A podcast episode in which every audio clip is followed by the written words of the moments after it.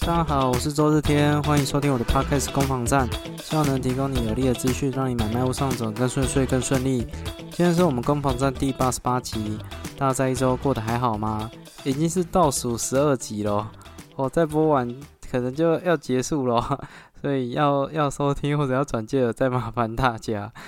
那我们今天哦，我们今天比较特别，我们今天只有讲两则新闻，但是我觉得这两则新闻都蛮大的，甚至有点专题报道的味道在。那它都是涉及到一个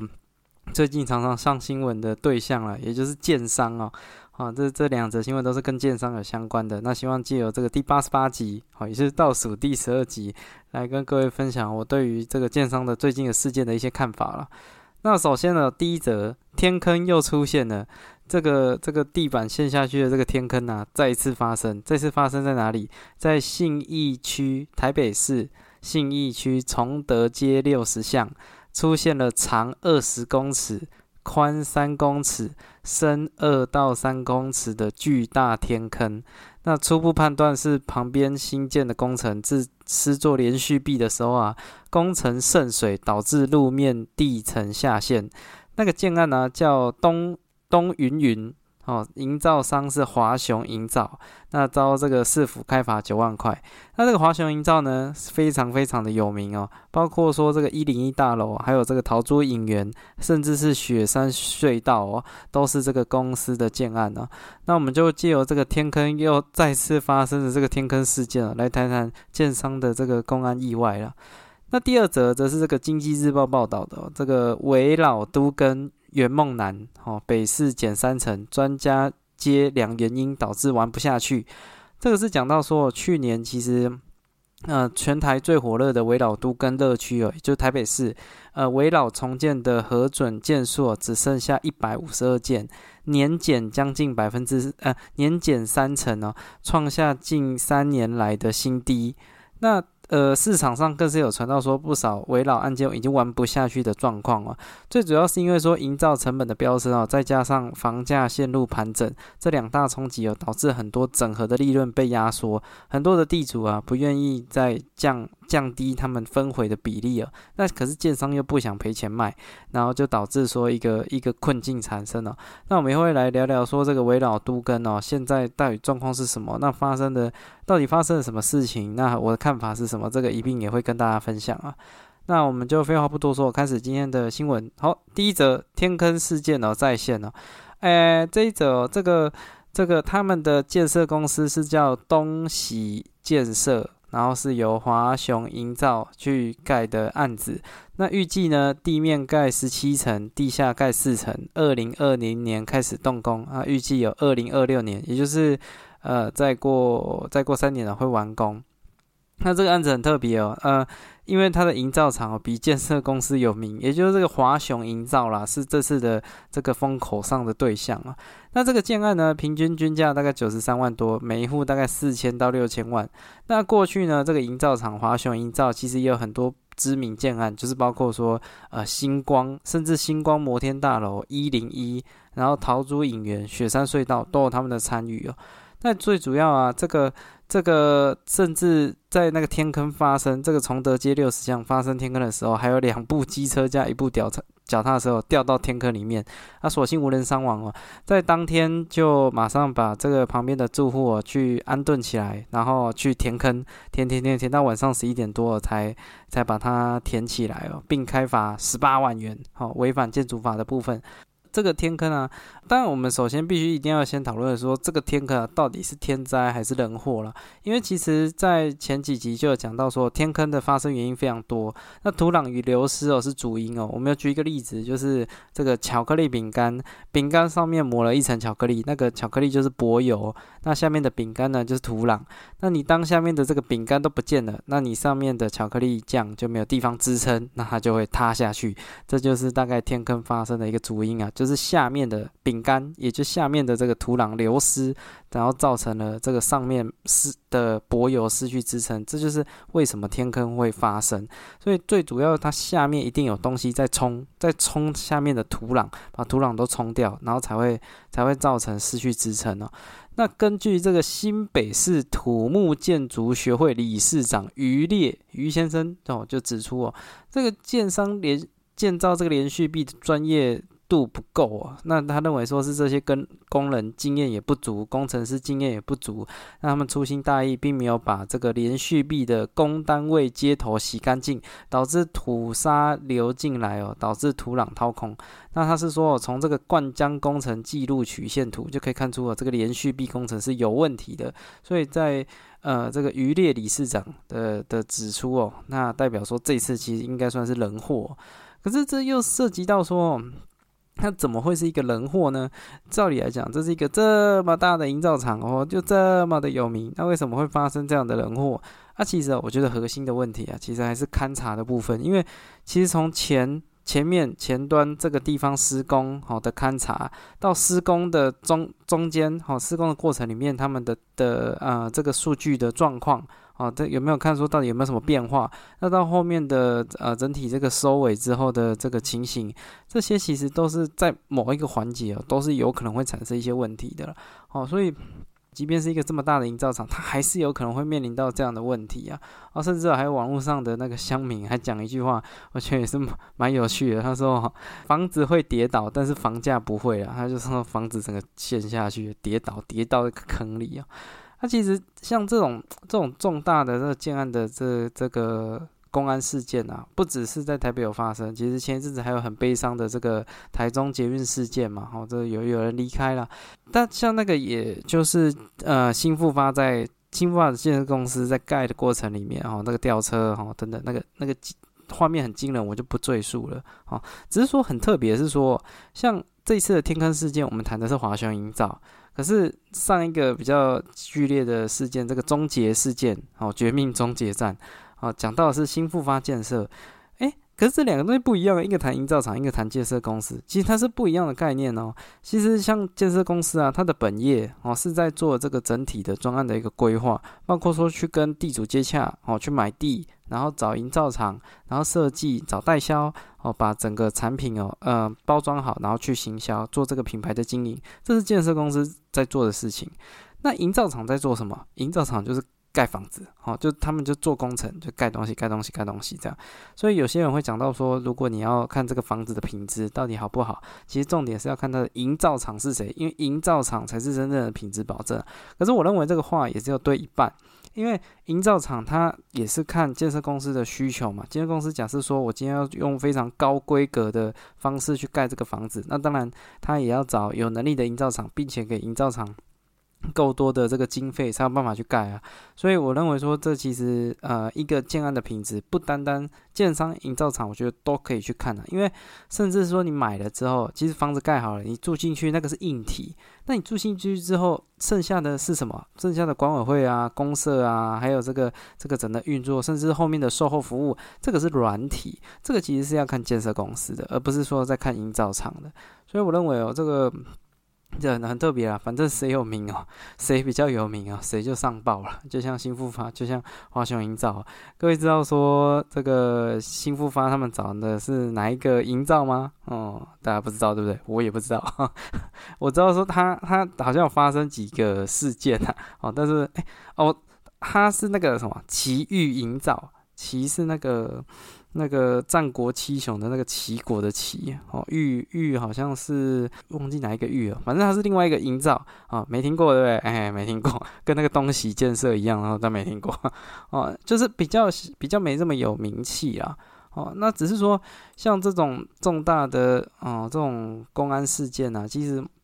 它造成的损害啊，其实不只是对外，对它它可以简单分成说，对外跟对内，对内啊都有财损跟人损，哦，物损人损啊都有。我们举那对外的例子哦，其实不只是地板翻成天坑啊，其实像连天天空上面也会掉东西下来，像最近的话。那个台北南港就有一处豪宅的建案啊，啊，就有发生那个高空作业的时候，在今年三月的时候，高空作业没有固定好那个物料啊，导致大量的管材哦，那个一根一根的管材从十楼高的呃这个天空中掉了下来，那场面是非常非常的惊悚啊，就在掉东西啊，只是刚好没有没有砸到人啊，只是这个就就也很可怕啊，这是台北市诶，哦，台北市南港地区。哦，那就真的很像，真的是会很像那个《绝命终结战》的电影，二零零八年的那个电影，啊，就是有很多的意外会产生，会让人觉得很害怕了。那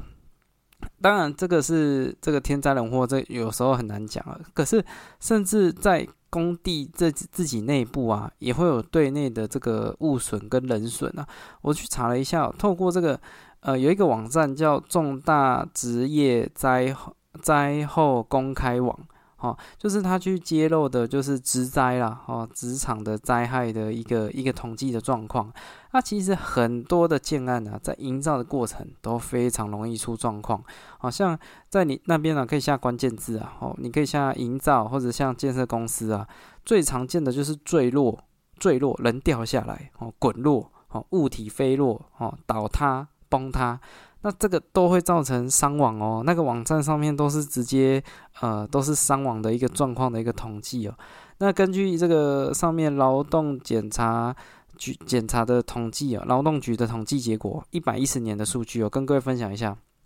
像每年呢，平均大概哈就会有大概三百人左右，从一百零六年。一百零六、一百零七、一百零八、一百零九、一百一十年这五年期间，每年大概都重大职灾会死亡，一年大概是三百人左右。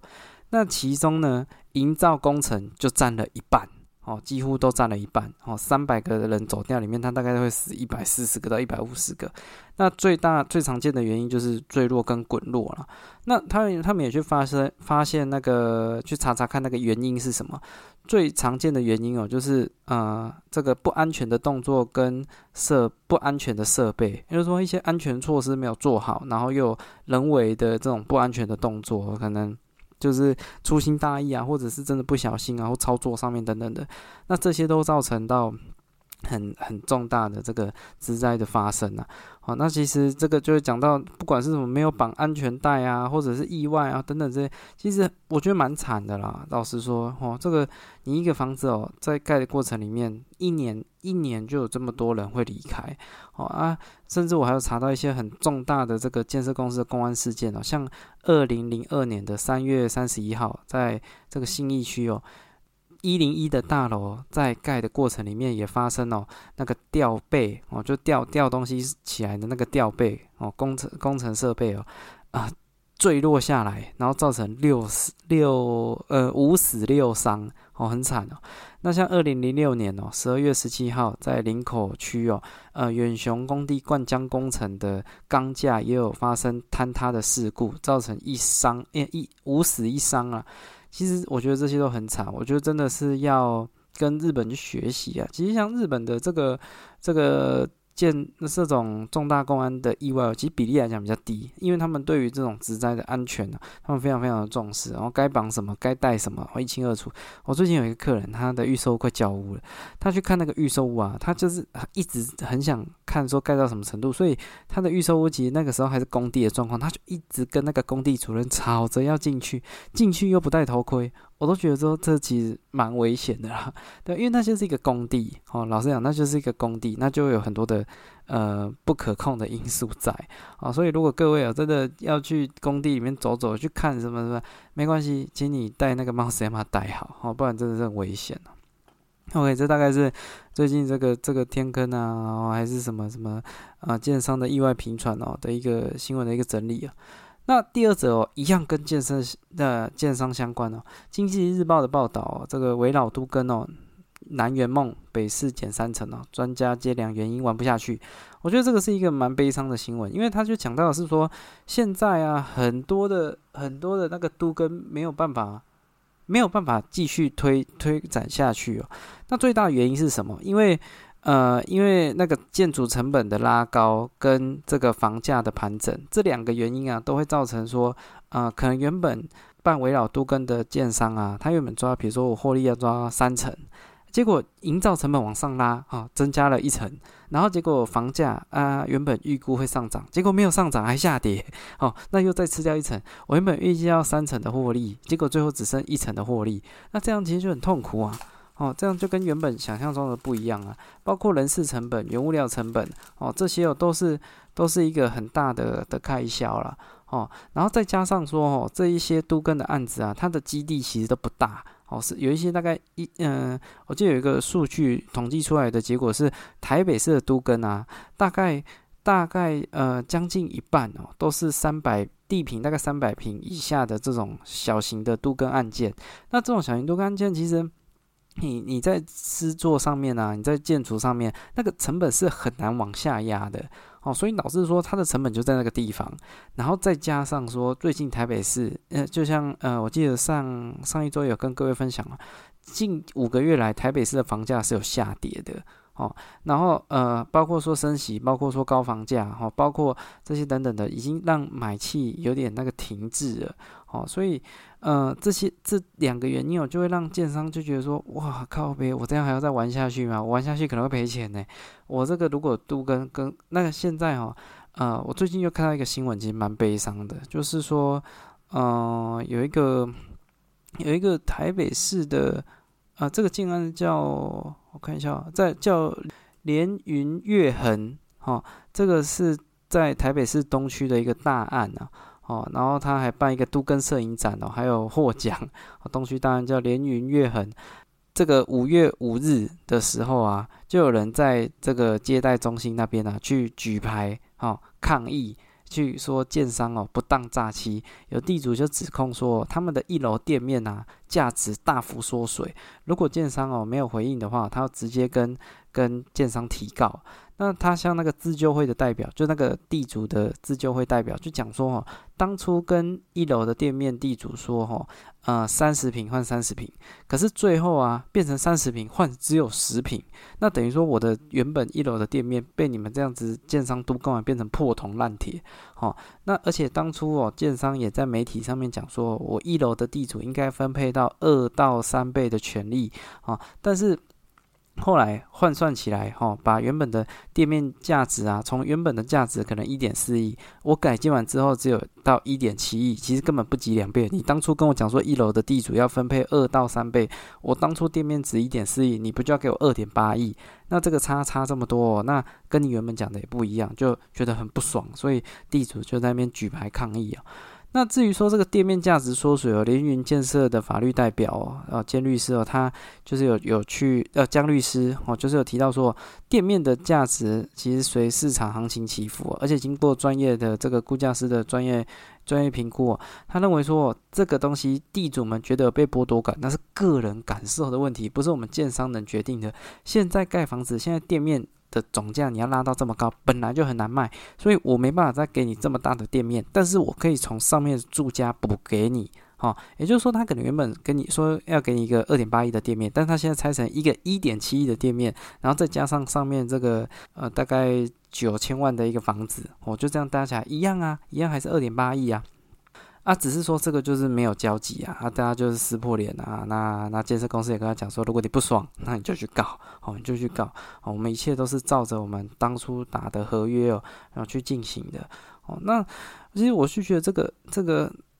这个广新闻哦就很悲伤，因为现在啊变成都跟啊，就是一个大家认为是一个致富的一个机会，哈，就都都跟我都跟我就可以赚大钱，我就会发大财，所以没有人想要。多花一点，就是我房子不止旧的要变成新的，我还要变大间，我还要价格变高啊！哎，可是这个房子不是这样吗？而且你成本还要下去呢，对啊？为什么可以变魔术这样弹指之间？然后你的那个这个，我们讲任何一个，不要说不动产啊，动产也是一样啊。我车子旧换新啊，不用补钱哦，然后弹指，然后价格还变还变好，里面还变变那个整个市价还提高，这其实几率很低呀。好，那我就觉得说，现在都跟很多人都是，不管是这个，其实不只是一楼的店面，其实台北市有很多那个房子啊。最近我记得《天下杂志》就有出一个呃议题，就是在讲说台北市的这个围绕都更的一个困境啊。很多台北市的房子哦，都已经四五十年、五六十年，那个都已经面临到结构的问题了。可是就是有碍于说大家没有办法有共识，或者是一直吵着这个损失的利益啊。哦，太太巨大了等等之类的，那导致说非常难去推动，再加上说，它那个借币率、容积率，其实最近，呃，最近我记得，呃，那个奖励容积率也已经告一段落了。也就是说，未来要都跟，我觉得难度只会往上拉而已。那这就是一个悲伤的事情，因为我觉得大家的观念如果没有改，最后受害的还是民众。我举一个很残酷的例子，我觉得最后啦，这个事情就一定要出事，一定要出很严重的事情，我觉得这个事情才有推进。因为这些人都没有去想说，他的房子其实已经不耐震了，其实已经结构有一点问题了。那如果又不去补强，哈，然后在那边等等等等等等，一定会等出事情来，因为那是安全性的问题。全台湾啊。呃，根据那个乐屋网的统计哦，全台湾总共有二十八万笔的代收案件，其中屋龄超过三十年的老屋哦，占比高达百分之三十一点二。那台北市哦，更是有老屋占比之冠，有一万一千四百四十四件，占四十八点四。台北市有在卖的案件，四月份。总共有接近到五十笔的，都是屋龄三十年以上的老房子。那其次哦，就是高雄，高雄的这个代售老屋哦，总共九千三百二十七件，占比四十点七。那台南是第三哦，哦，总共五千一百零二件哦，占比三十四点八。在这个台北、高雄、台南在卖的案件里面，很多都超过三十年了。这个。在结构上面呢，真的都已经已经会打一个很大的问号了啦。啊，只是说今天是大地震还是小地震，还是说有一个有一个什么情形，然后导致人员伤亡。那这这样的悲剧发生的时候，才会有人去反思说：好了好了，我这个为了安全起见，我都跟优先。好，因为人命关天嘛，你涉及到人命啊，你就不应该再谈什么利益不利益啊。你这不是那已经不是钱能解决的问题啊。所以我真的是身为一个。这个房中业者，我是我自己，其实也有切身之痛啊。因为我爸妈就住公寓啊，啊，我住公寓，其实呃，像新北市啊，它会有一些资源，会谈到说是不是可以盖电梯啊，你可以去做咨询。那我当初就有去申请啊，申请完之后，那个那个呃电梯，应该说建筑师他就过来看，那他看到他就摇摇头说啊，你这个可能没办法。为什么？因为你那个如果要盖一个电梯啊，你就一定要有用到那个地。啊，你用到那个地，你就要经过全部人的同意。可是问题是我老家的那一批公寓啊，那整块地啊，总共有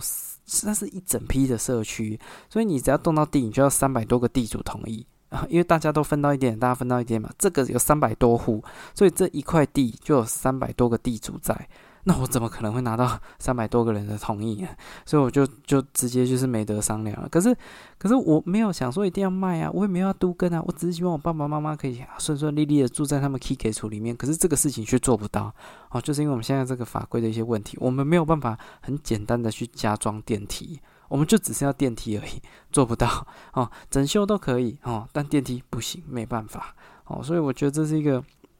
回老都跟这件事情啊，是我觉得是一件大事。可是，